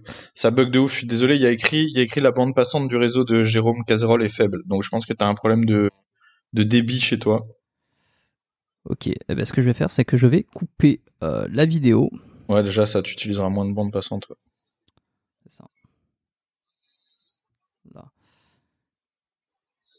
Bon, je. Est-ce que tu as eu ma, ma, question ou pas? Euh, Refais-moi le coup de la, la trajectoire, j'ai eu que la moitié. Ouais, j'avais vu sur ta chaîne, sur euh, une de tes vidéos, où tu expliquais euh, l'importance de la, de la courbe, en fait, euh, lorsque tu fais ton développé couché. Et que la plupart, et moi-même, hein, franchement, la plupart des gens pensent que il faut faire une, que la courbe doit être droite, doit être hyper rectiligne et, très maîtrisée. Et en fait, pas du tout pour avoir un. Bah, il faut qu'elle soit très maîtrisée, mais justement, il faut la maîtriser pour qu'elle soit dans la bonne courbure. Ouais. Voilà, en fait, elle est pas la courbe est pas droite, elle est, elle est courbe justement. Et comment, comment on, explique ça d'un point de vue mécanique? Comment ça se fait que d'avoir cette courbe-là te permet d'être mieux, de mieux pousser ouais. À l'oral, c'est quasiment euh, impossible à expliquer parce qu'il faut schématiser et montrer, tu vois. Donc, euh, là sans image, je, je saurais pas tellement te l'expliquer. C'est en fait si, je, sais te l'expliquer dans le sens où en fait c'est c'est un schéma mécanique qui est logique. En fait, c'est-à-dire que quand tu vois la façon dont tu engages tes muscles et tout, c'est c'est logique. Mais mais euh, mais comme ça dans l'imaginaire, non. Mais si tu montres à quelqu'un, en fait, quand tu montres à quelqu'un euh, le mouvement de ses bras, le mouvement de ses coudes, etc., de sa cage euh, quand il bench, bah, il va, il, se rend compte en fait qu'au moment de déplier et tout, bah évidemment il y a un mouvement qui va de vers le bas vers le haut puisqu'il garde les coudes serrés et tout. Mais après à l'oral c'est très dur à expliquer honnêtement. Ok bon bah faut schématiser un maximum. De toute façon, c'est un, tu sais, euh, il faut il faut montrer. C'est un truc où il faut montrer parce que euh, la visualisation c'est une grande partie du travail aussi. Bah c'est ça. Bon, on renvoie tout le monde euh, sur ta chaîne d'ailleurs. Je crois qu'on n'a même pas euh, mentionné le nom de ta chaîne parce que c'est euh, Bench and Cigars. Voilà, c'est ça. Euh, Mais après, les gens, s'ils ont du mal, ils peuvent taper Baptiste Marché sur YouTube, ils tomberont dessus. Hein. Ils tomberont dessus quand même, ok. Bah, ça sera en description hein, pour ceux qui veulent cliquer dessus. Je pense que s'ils ont fait dérouler un peu la, les notes de l'épisode, ils, auront vu la chaîne YouTube. Euh, ouais, donc, bah, ça sera le mieux pour aller regarder et je, conseille tout le monde d'aller voir parce que c'est sympa. Il y, a les, il y a les vidéos un peu techniques où tu expliques comment prendre de la force, enfin comment être meilleur en force, comment être meilleur en développé couché. Et puis les vidéos un petit peu plus euh, légères, moins techniques. Euh, mais pas moins intéressante parce que les discussions sont assez cool, tu vois, finalement. Les discussions que tu entretiens pendant les repas du Seigneur euh, sont pas forcément hyper techniques, mais, euh, mais je trouve ça sympa. Et je voulais quand même euh, revenir sur tout ce qui est thérapie. donc toi, tu vas voir des ostéos, tu vas... Un ostéo, ouais. un, ostéo, ouais. Est-ce que tu as d'autres corps de métier que tu consultes régulièrement? Quand je suis blessé, j'ai un kiné, un kiné du sport qui me fait ma rééducation quand je suis blessé. Euh, sinon, donc j'ai aussi donc un chirurgien spécialiste du membre sup qui lui que je consulte quand je suis blessé aussi. Hein. C'est toujours pareil, tu consultes pas les mêmes personnes quand tu vas bien que quand t'es blessé. Euh, que je consulte quand je suis blessé aussi et qui me donne un peu les lignes directrices au niveau des soins, qui en général travaille euh, de corps, qui travaille avec mon kiné pour pour définir un protocole de soins. Sinon, en règle générale, non. En fait, bah après, non, non, non. En règle générale, j'ai juste mon ostéo que je vois ponctuellement euh, et puis euh, et, mais régulièrement. et c'est c'est tout. Hein. J'ai pas d'autres d'autres spécialistes. Y a pas besoin. En fait, quand t'es pas blessé et tout, ça va. Tu vois, y a pas besoin de grand chose. Ouais, bah surtout si tu. Après, euh, il, faut, il y a tout le reste aussi. Hein. Attention, il y a tout le parasportif, c'est-à-dire que euh, vu ce que je mange, comment je m'entraîne, etc. Il faut aussi faire attention à sa santé de manière générale. Donc moi, par exemple, je vais voir un cardiologue tous les ans euh, qui me dit si mon cœur il est pas hypertrophié, ce genre de truc, parce que c'est ce qui arrive le plus souvent chez les sportifs. Euh, voilà, tu vois. Mais ça, c'est c'est pas vraiment lié au sport, tu vois. Mais mais c'est lié sans être lié. Ouais, tu fais quoi euh, tous les jours pour ta santé? Est-ce que tu as des routines de mobilité que tu entretiens oui, mais ça c'est pour le bench vraiment. Oui, j'ai des routines de mobilité que j'entretiens, que je fais quasiment tous les jours et que je fais encore plus. Enfin, je fais pas tous les jours, mais que je fais régulièrement toutes les semaines et que je fais encore plus euh, quand je fais quand je suis en prépa. Ouais. Ça c'est routines de mobilité, coudes, épaules, poignets qui sont obligatoires. Parfait. Bon, des, des, petites questions un petit peu plus légères. Euh, c'est quoi ta marque de cigare préférée? J'ai pas de marque parce qu'en fait, euh, il faut bien comprendre que ça, ça, ça se passe, enfin dans, dans, le milieu, dans le domaine du cigare, ça se passe pas trop. Euh, c'est pas trop une question de marque, c'est un peu une question de module, dans le sens où toutes les marques vont faire des choses qui sont très bien. En général, hein, bon, je, je, je, généralise, mais en général, toutes les marques vont faire des choses qui sont très bien et des choses qui sont beaucoup moins bien. Ça dépend du module. T'as des marques qui peuvent aller à des même dans la gamme de prix. Hein, T'as des marques qui vont te faire des modules euh, qui vont coûter 25 balles pièce et euh, des modules qui vont coûter 4 balles pièce. Ça peut être de la même marque. Donc après, les comparer, c'est ça veut veut pas dire grand chose en fait euh, donc bon euh, moi j'ai des modules que j'apprécie. En général j'ai des, des goûts que j'apprécie. Mais euh, pour le mec qui veut essayer de trouver en fait ce qu'il aime en fait dire à quelqu'un bah moi j'aime ça essaye c'est pas en général c'est pas probant parce que tu sais c'est les goûts c'est personnel. Donc un mec qui débute et qui veut trouver ce qu'il aime il faut qu'il fume des cigares qui coûtent pas trop cher euh, un panel varié, tu vois, qui commence à fumer des choses par-ci par-là, des modules variés, des tailles variées, etc. Et quand il commence à définir son goût, à se dire, ah bah attends, moi j'aime bien quand c'est boisé, ou, ou je dis n'importe quoi, hein, moi, où j'aime bien quand c'est fruité, ou j'aime bien les choses plus claires, parsemées, etc. Tu vois, le mec il définit, une fois qu'il a défini ce qu'il aime, il va voir un mec qui connaît vraiment, ok, soit un mec d'une civette ou un gros fumeur qui connaît bien, et il lui dit, bah voilà, moi mes goûts c'est ça, qu'est-ce que tu proposes? Et là, je peux, tu pourras lui dire, bah écoute, dirige-toi vers tel modèle, tel modèle, tu vois. Ok. Euh, pardon. Euh, c'est quoi ton repas préféré? Est-ce qu'on est sur de, une entrecôte euh, Ouais, j'aime les plats. J'adore les plats à base de viande. J'aime beaucoup les abats. J'aime beaucoup la viande, j'aime beaucoup les abats, j'aime beaucoup le gibier. Donc après, mon plat préféré, je sais pas. Mais après, après tu vois, il y a d'autres choses. hein. J'adore le homard, j'adore. Moi, je suis un vrai euh, Un gastronome. Ouais, j'aime. Déjà, j'aime tout, quasiment tout. Tu vois, enfin vraiment. Je connais peu de gens euh, qui sont comme moi. J'aime tous les poissons, toutes les viandes, tous les fruits de mer, tous les légumes, tout, tu vois, tous les fruits, tout. J'aime tout. Donc déjà, c'est, moi j'aime tous les abats. euh, tu vois, ça peut être aussi bien de la cervelle, des tripes, euh, des rognons. euh, je, je mange tout. Donc là-dessus, euh, déjà, c'est c'est beaucoup plus facile, tu vois.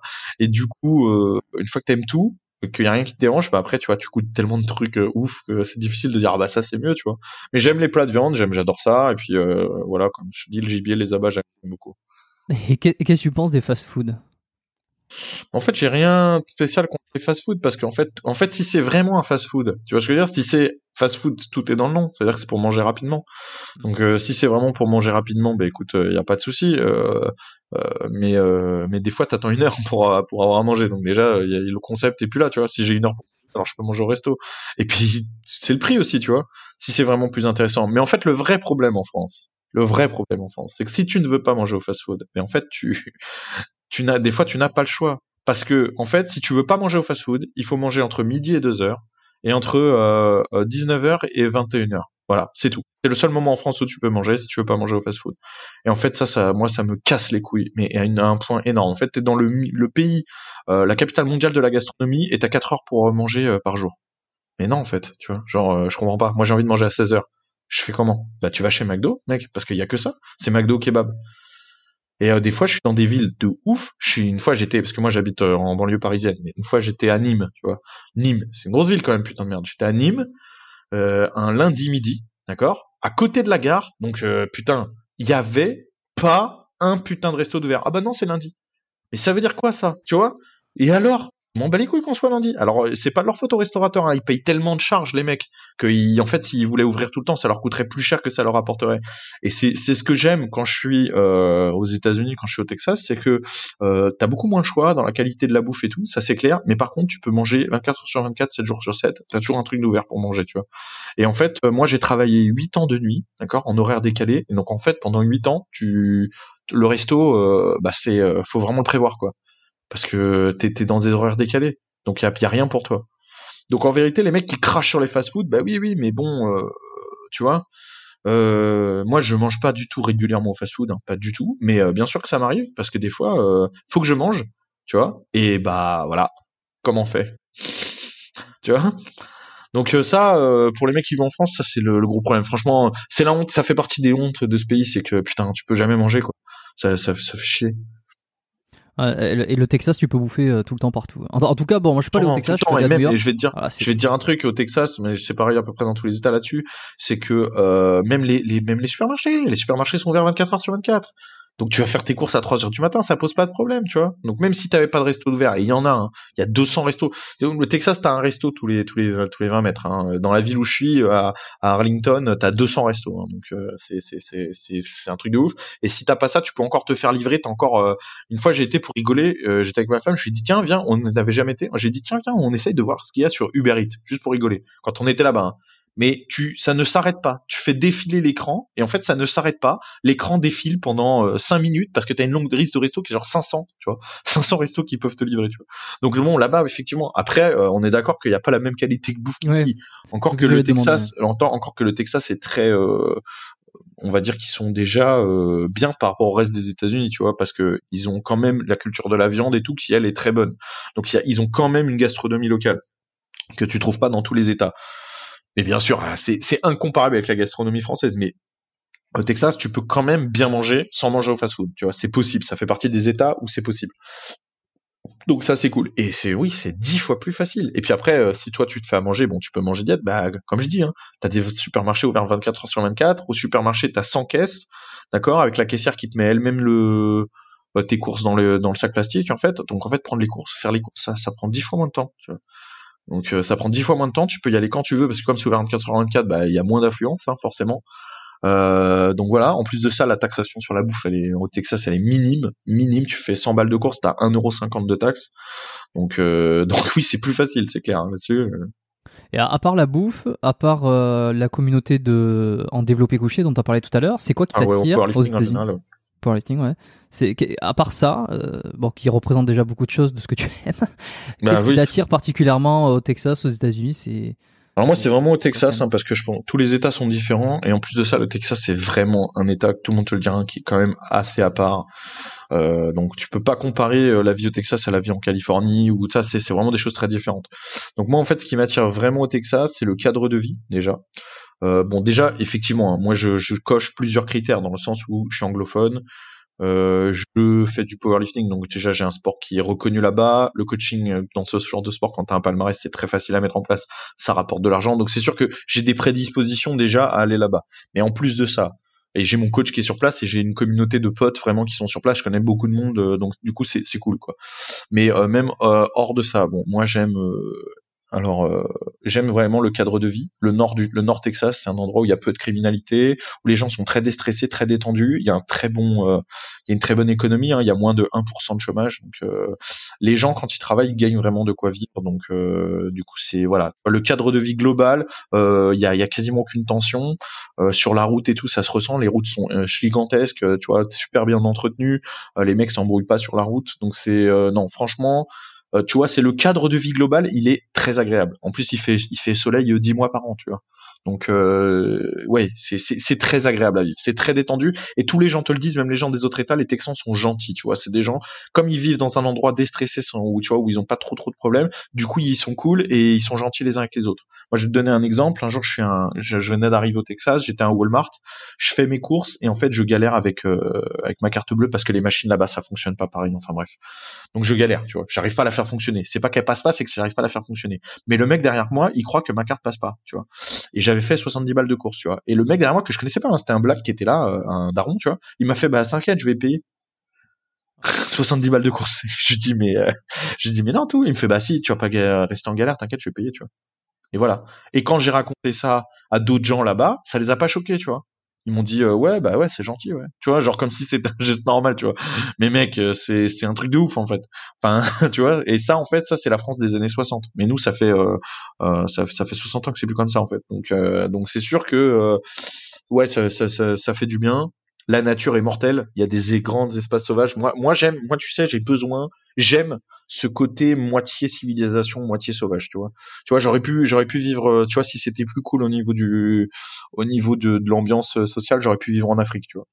Parce que j'aime ce côté ville et à côté euh, tu vois à côté c'est la nature le côté aventure un peu donc le Texas c'est ça tu vois c'est des grosses villes tu sors et puis il y a plus rien. Et puis euh, à côté de ça genre t'es dans des méga villes euh, tu vois genre euh, comme je te dis avec Uber etc euh, mais t'as un serpent t'as des serpents à sonnette des coyotes euh, des alligators dans les lacs tu vois. Enfin voilà. T'as des mecs euh, t'es, quand t'es au milieu de Dallas t'es au milieu des trucs, quartiers d'affaires t'as des mecs qui passent en pick-up avec des troncs d'arbres entassés dans leur euh, dans leur coffre ou des trucs comme ça tu vois. Donc T'as prévu d'habiter là-bas? Ouais, j'essaye d'habiter là-bas. Ouais, j'essaye d'habiter là-bas. Là, je pars normalement l'année euh, 2021. Je, je suis censé y partir six mois et euh, à terme, j'essaie d'avoir ma carte verte pour habiter là-bas. Ouais. Ah, tu vas nous faire de super vidéos. Hein, là-bas. Et ouais, ouais. Bah, pendant que je vais être six mois là-bas, je vais essayer de faire une, euh, une série de vidéos où je vais montrer un peu ma vie là-bas parce que je pense que ouais, il y a. Enfin, c'est pas que je pense, et je sais pour moi d'y aller bien sûr. parce que j'y vais régulièrement qu'il y a beaucoup de choses à montrer qui vont qui vont faire kiffer les gens.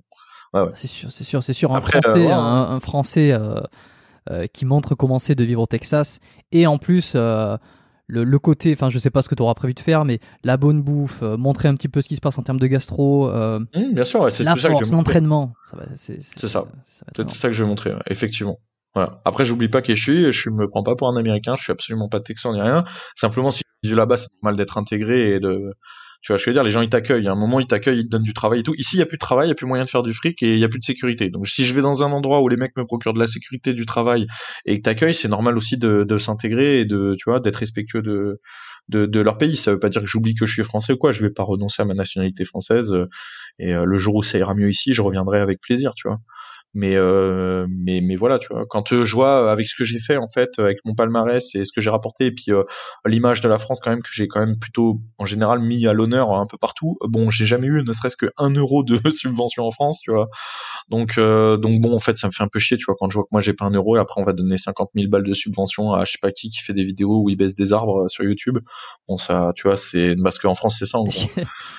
Mais des arbres sur YouTube. non mais genre Solange te parle ou les merdes Solange te parle ou les merdes dans le genre tu vois qui prennent des billets de 50 000, euh, bon bah voilà, tu vois, à un moment, euh, si l'État te chie dessus, tu vois, euh, c'est normal aussi que, tu vois, parce que les gens, ils sont un peu rageux de ça, tu sais, ils disent ouais, t'abandonnes, tu pars et tout, mais bon, moi j'ai, j'ai essayé de faire ce que je voulais, tu vois. Aujourd'hui, moi je vais pas, j'ai pas envie de faire des enfants, j'ai envie de faire des enfants, j'ai pas envie de les faire en France. J'ai pas envie de leur offrir ça. La vie en France, elle est nulle. Faut, faut, faut, c'est, la vérité. À un moment, faut se rendre à l'évidence. La vie en France est nulle à l'heure actuelle. On, vit mal, très mal. On bosse comme des chiens pour pas grand chose et on, vit mal. On est stressé. On, y a rien qui va. Le gouvernement nous pisse à la gueule en permanence. Donc, euh, euh, bon bah non, tu vois, j'ai pas envie de leur offrir ça. J'ai pas envie d'avoir une fille et de lui expliquer qu'il faut qu'elle regarde ses pompes quand elle marche dans les transports pour pas se faire violer. Euh, donc je pars et euh, effectivement le jour où ça ira mieux ou alors le jour où il faut revenir pour que ça aille mieux, oui là je reviendrai, je serai le premier à revenir, il n'y a pas de souci moi. Mais mes racines elles sont en France et mon mon esprit il est français et il le sera jusqu'au bout.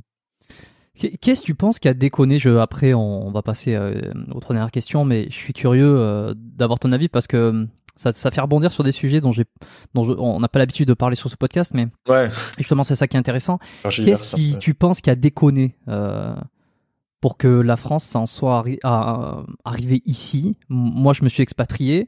Euh, pour certaines des raisons euh, dont tu as parlé, pour d'autres raisons ensuite, des raisons plus, perso. Euh, mais je, vois un petit peu, hein, comme je suis parti, donc je vois de l'extérieur et je vois un peu ces gens qui, qui, ont envie d'aller ailleurs, qui ont envie de, qui n'apprécient pas être en France. Et quand je rentre en France en vacances, je suis content ensuite de revenir ici. C'est pas la même mentalité, tout ça. Je suis, je suis entièrement d'accord avec toi. Et qu'est-ce qui a déconné selon toi? Euh, pour moi, il y a en fait, il y a, il y a c'est la somme de plein de choses qui prennent du temps à expliquer. En fait, pour moi, il y a d'abord eu un nettoyage de la population qui s'est fait à cause des guerres, d'accord, qui fait que euh, les, les, en fait, si tu préfères, en gros, la France, il faut remonter loin. Parce que pour répondre vraiment correctement à la question, il faut remonter loin, parce qu'en fait, c'est une somme de, de plein de choses. Euh, en gros, si tu préfères, il, il faut comprendre que la France, jusqu'au XVIIIe siècle, c'est la Chine de l'Europe. En France, on, a 28 millions d'habitants quand les Anglais sont 11 millions, tu vois. Euh, c'est, on est énorme. On a une un, un, un, truc démographique qui est gigantesque, d'accord? En plus de ça, on a la meilleure armée du monde, donc euh, on pèse énormément. Ces mecs-là, euh, ce qui se passe, c'est qu'il y a deux choses qui se passent. Il y a le droit d'aînesse euh, qui est mis en place. Donc c'est, ça veut dire que pour un quelqu'un, en fait, quand le droit d'aînesse qui est supprimé, ça veut dire que quand tu as une terre, quand tu es paysan par exemple, ou que tu es chef d'entreprise et que tu as une entreprise, au lieu que ce soit que tout aille à ton à ton, ton enfant aîné, c'est divisé entre tes enfants. Donc les paysans ne font plus d'enfants. À l'époque, les paysans, ça représente 70% de la population. Hein. Donc euh, ils ne font plus, ils font plus que un ou deux enfants parce qu'en fait, ils ont des grosses terres, ils ont pas envie que ce soit découpé en petites parcelles. Donc chute de la démographie. En plus de ça, il y a le retrait, donc euh, qu'on apprend. Euh, la médecine définit vraiment le, retrait dans le sens où tu as le fait de se retirer pour pas avoir d'enfants. Donc de donc la bourgeoisie fait moins d'enfants aussi parce qu'ils découvrent cette technique. Donc donc on enclin dedans, tu vois. Donc ça c'est au XVIIe siècle, passage au XVIIIe siècle il y a des guerres, etc. Hein, guerre de coalition, il y a tout ça qu'on connaît, la guerre révolutionnaire, la guerre de coalition, etc. Et puis on arrive à la Première Guerre mondiale. Et la Première Guerre mondiale, c'est une épuration totale euh, des gènes entre guillemets français, dans le sens où tous les mecs, tous les, il y a une expression qui dit les Français de 14, il y en aura plus. Et c'est exactement ça. Euh, les Français de 14, c'est pas les Français d'aujourd'hui. En fait, si tu prends les 1% de mecs les plus solides aujourd'hui, euh, c'est ce qui reste à peu près, c'est une pâle copie des Français de 14. À l'époque, c'est la norme. Donc euh, les Français de 14, c'est des mecs qui voilà qui vont faut lire. J'en ai parlé avec Papacito, j'en parle régulièrement. Il faut lire les des lettres de soldats et tout. Il faut il faut comprendre que les mecs sont extrêmement solides et que le Français c'est un mec extrêmement déter, extrêmement viril. Donc donc ça, protège aussi le pays de, de, de dérive, tu vois. C'est-à-dire quand tu as une population solide et compacte comme ça et homogène et, euh, et puissante, euh, ils peuvent pas laisser partir le, le, truc partir complètement en couille. Bon, bah tous ces gens-là meurent en fait, tu vois. Donc ceux qui restent en fait, c'est euh, pour la plupart les descendants de, euh, de ceux qui sont cachés, qui sont, euh, tu vois, de des mecs qui étaient réformés, etc. Des plus faibles. Donc bien sûr dans une dans une proportion, hein, toute proportion gardée, mais il faut comprendre que ça joue énormément. Ok? ensuite deuxième guerre mondiale, guerre d'Indoche, guerre d'Algérie. Il faut, faut comprendre que Pétain quand il signe l'armistice, c'est aussi une des raisons pour lesquelles il fait. Il il est dit on peut pas se remettre, on n'a plus la machine démographique pour se remettre d'un 14-18. Lui, c'est ce qu'il a peur, tu vois.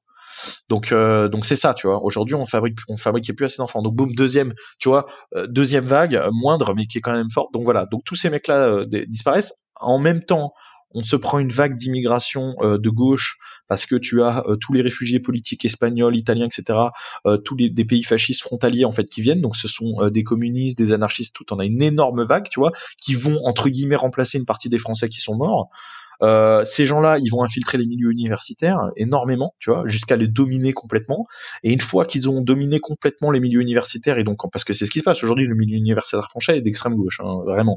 N'importe qui, le mec qui dit le contraire est soit inculte, soit euh, soit de mauvaise foi, parce que même les universitaires le, disent. Hein, il y a une fuite des cerveaux au CNRS par exemple qui disent qu'ils peuvent plus travailler parce que c'est trop politisé. Donc euh, tous les historiens galèrent à travailler en France, ils sont obligés de faire des études à Oxford, etc. Parce qu'en France on te laisse pas bosser. Donc voilà, ils, infiltrent le milieu universitaire et le milieu culturel. Et à partir de ce moment-là, bah, la machine est lancée. Hein. Les années 60, euh, on connaît, les années 68, etc. On destitue De Gaulle et puis après on, après, on lance la machine à, la, à laver euh, euh, socialiste euh, et trotskiste, et, et en fait, bah, une population faible amène des problèmes, tu vois. Donc les gens sont de plus en plus faibles, de plus en plus, tu vois. Et, et à côté de ça, bah, les, les, les, les, les portes de la France sont ouvertes à des populations qui elles n'ont pas eu la machine à laver trotskiste, tu vois. Donc qui arrivent avec des mœurs plus beaucoup plus traditionnelles. Donc le choc fait des, crée des problèmes aussi, et ainsi de suite, et ainsi de suite. Et en fait, aujourd'hui, moi, je pense que oui, tu vois, tous les, les tout ce que je t'ai raconté au niveau historique mêlé à la, véritable trahison de la gauche euh, fait qu'on en est là aujourd'hui. Euh, aujourd'hui, oui, c'est la mentalité euh, de gauchisante culturelle et, universitaire française qui a, vraiment mené le pays à sa perte, qui en fait qui a émergé sur les ruines des, cadavres de, des mecs de 14 en fait. Ok, je te remercie pour pour avoir partagé un peu tout, tout ça là. Est-ce que tu penses que toi, une de, une de des choses comme euh, ta chaîne euh, YouTube par exemple, ou euh, le fait de, rendre plus visible le sport et les bonnes valeurs, permet de rééquilibrer un peu tout ça? Ou, honnêtement, ou t'es pas très positif, t'es pas très un peu pessimiste par rapport à tout ça? Alors, alors je pense que c'est utile, dans le sens, je me sens utile. Après, attention, hein, faut, faut pas non plus exagérer. Hein. Tout le monde, on peut être utile à différentes proportions, d'accord? Même si c'est petit, c'est utile. Euh, c'est utile dans le sens où des mecs comme moi, Papacito, des mecs comme ça, etc. Tu vois, on, on crée un soft. En fait, jusqu'ici, jusqu'on va dire, jusqu'à ce que mon Internet, quand moi j'ai découvert Internet, tu vois, genre, moi j'ai 26 ans, donc j'ai découvert Internet, les premiers Internet, tu vois. Euh, c'était, euh, tu vois, c'était comme la télé, c'était comme euh, la musique, c'était comme tout ça, c'était réservé à la gauche. Le milieu culturel était de gauche, point, tu vois. Ça, on leur a laissé pendant 60 ans. Aujourd'hui, il y a un soft power, enfin, il y a un soft power de droite qui se crée. Euh, ça veut dire qu'on peut être stylé de droite. On commence à, les, gens commencent à comprendre, tu vois, que t'es pas obligé d'être de gauche pour être stylé. La gauche c'est ridiculisé parce que euh, les modèles de gauche de l'époque, les Gainsbourg, les mecs comme ça, tu vois, qui étaient des mecs stylés entre guillemets, parce que c'était des mecs qui transgressaient, qui faisaient des blagues euh, lourdes que personne voulait entendre, tu vois. Ça, ils disaient des choses que que personne voulait entendre. Euh, ils buvaient, ils fumaient, ils faisaient des trucs, tu vois, que qu'on disait qu'il fallait pas faire. Donc du coup, ils étaient stylés. Aujourd'hui, les mecs stylés de gauche, c'est tout l'inverse. En fait, c'est des espèces de nonnes euh, du, du, gauchisme, c'est-à-dire euh, au contraire, tu vois, ils sont en mode le bien, le, le bien vivre, le machin, euh, l'écologie, ne surtout pas faire de blagues qui, qui, qui, qui va, qui va, qui va vexer quelqu'un et tout. Donc surtout ne dire que des trucs très très aseptisés, très lisses. En plus, ils sont pas du tout à contre-courant parce qu'ils sont complètement dans l'optique du gouvernement.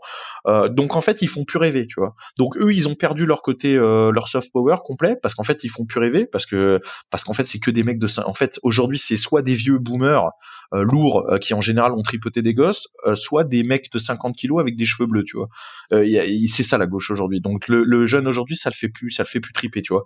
Et à côté de ça, il y a un soft power de droite qui s'est créé. Internet s'est droitisé quand même, tu vois. Il y a des mecs comme le Raptor, comme pas, mal de choses. Et puis même plus neutre, plus neutrement, tu vois, t'as des mecs qui ont des émissions comme Vincent Moscato, comme tu vois, t'as des mecs assez solides euh, qui ont des qui ont des places, tu vois, et qui se font une place en au milieu de tout ça et qui donnent des exemples de mecs, bah ouais non, moi je suis pas un débile, euh, j'ai pas un corps de lâche, euh, euh, j'ai quand même du pognon, je baisse quand même des meufs, tu vois, je suis, je suis pas un loser, tu vois.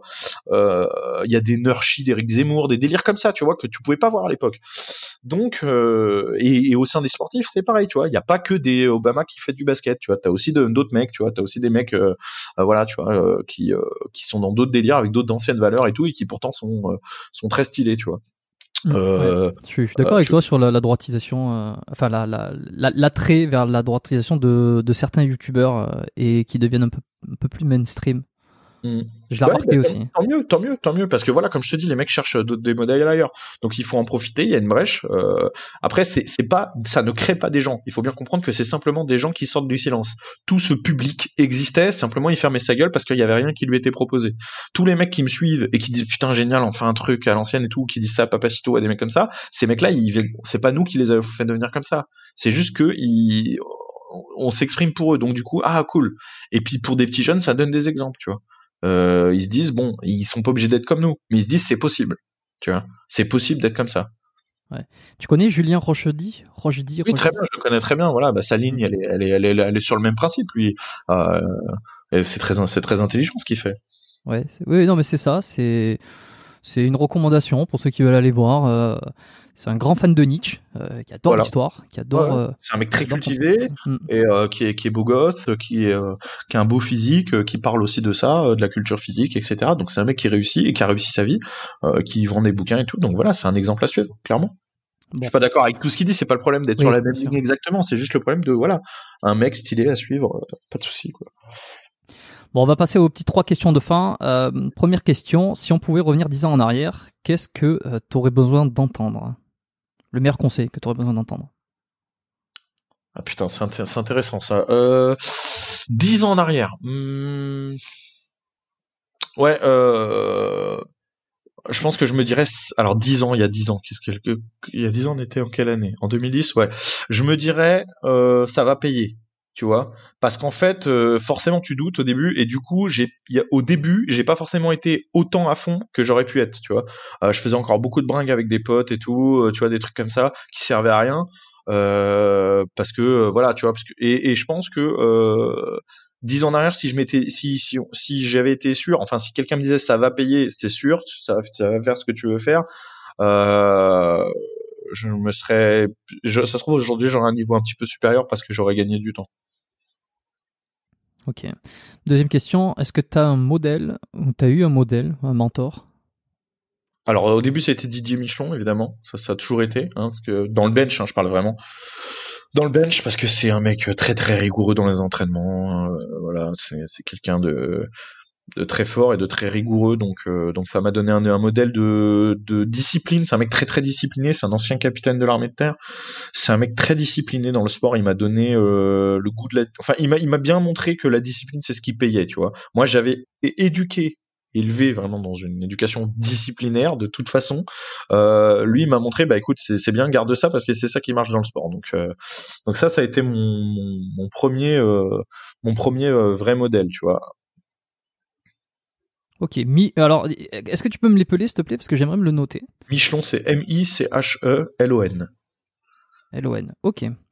Enfin, dernière question, est-ce qu'il y a un livre, toi, qui t'a marqué euh, et que tu as envie de recommander aujourd'hui?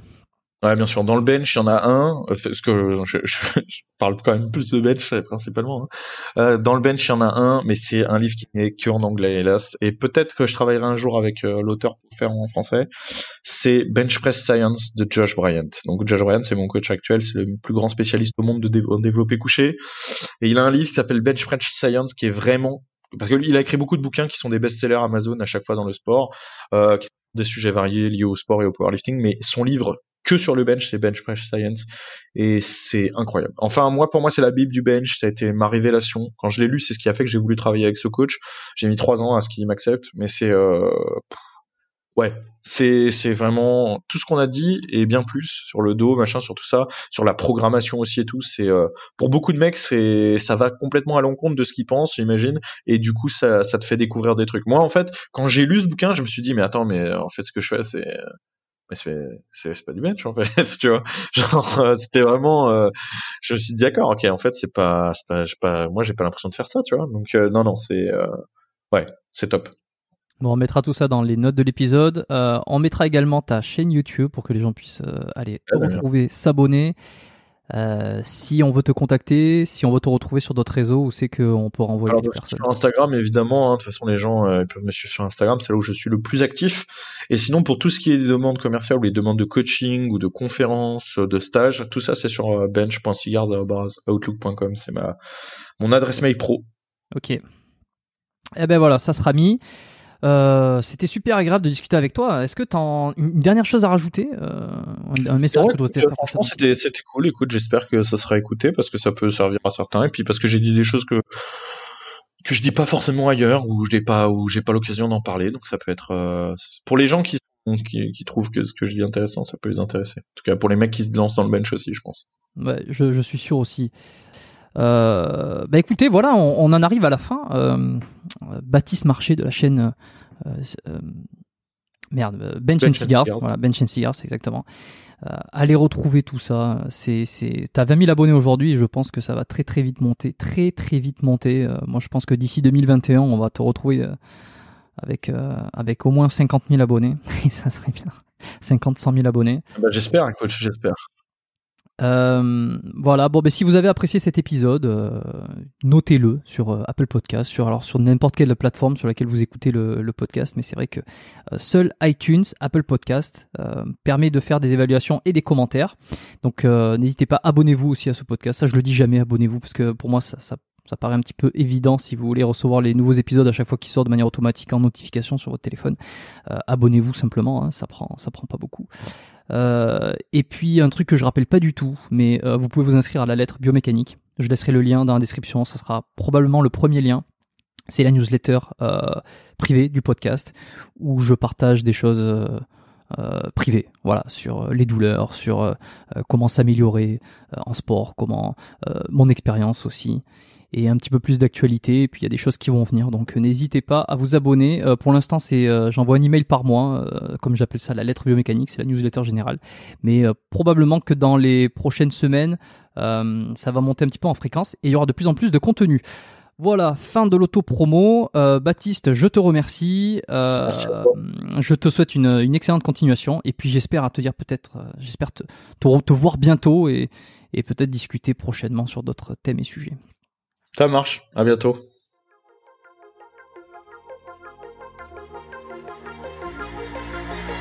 Merci d'avoir écouté cet épisode du podcast Biomécanique jusqu'au bout.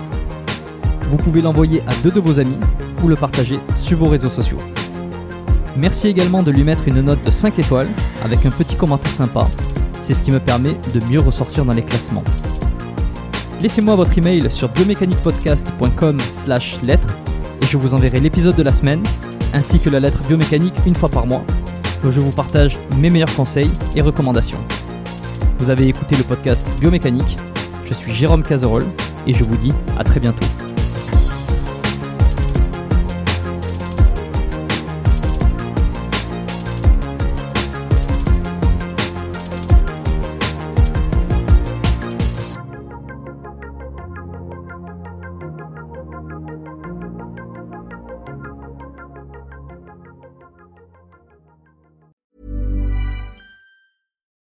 When you make decisions for your company, you look for the no brainers. And if you have a lot of mailing to do, stamps.com is the ultimate no brainer. It streamlines your processes to make your business more efficient, which makes you less busy. Mail checks, invoices, legal documents, and everything you need to keep your business running with stamps.com.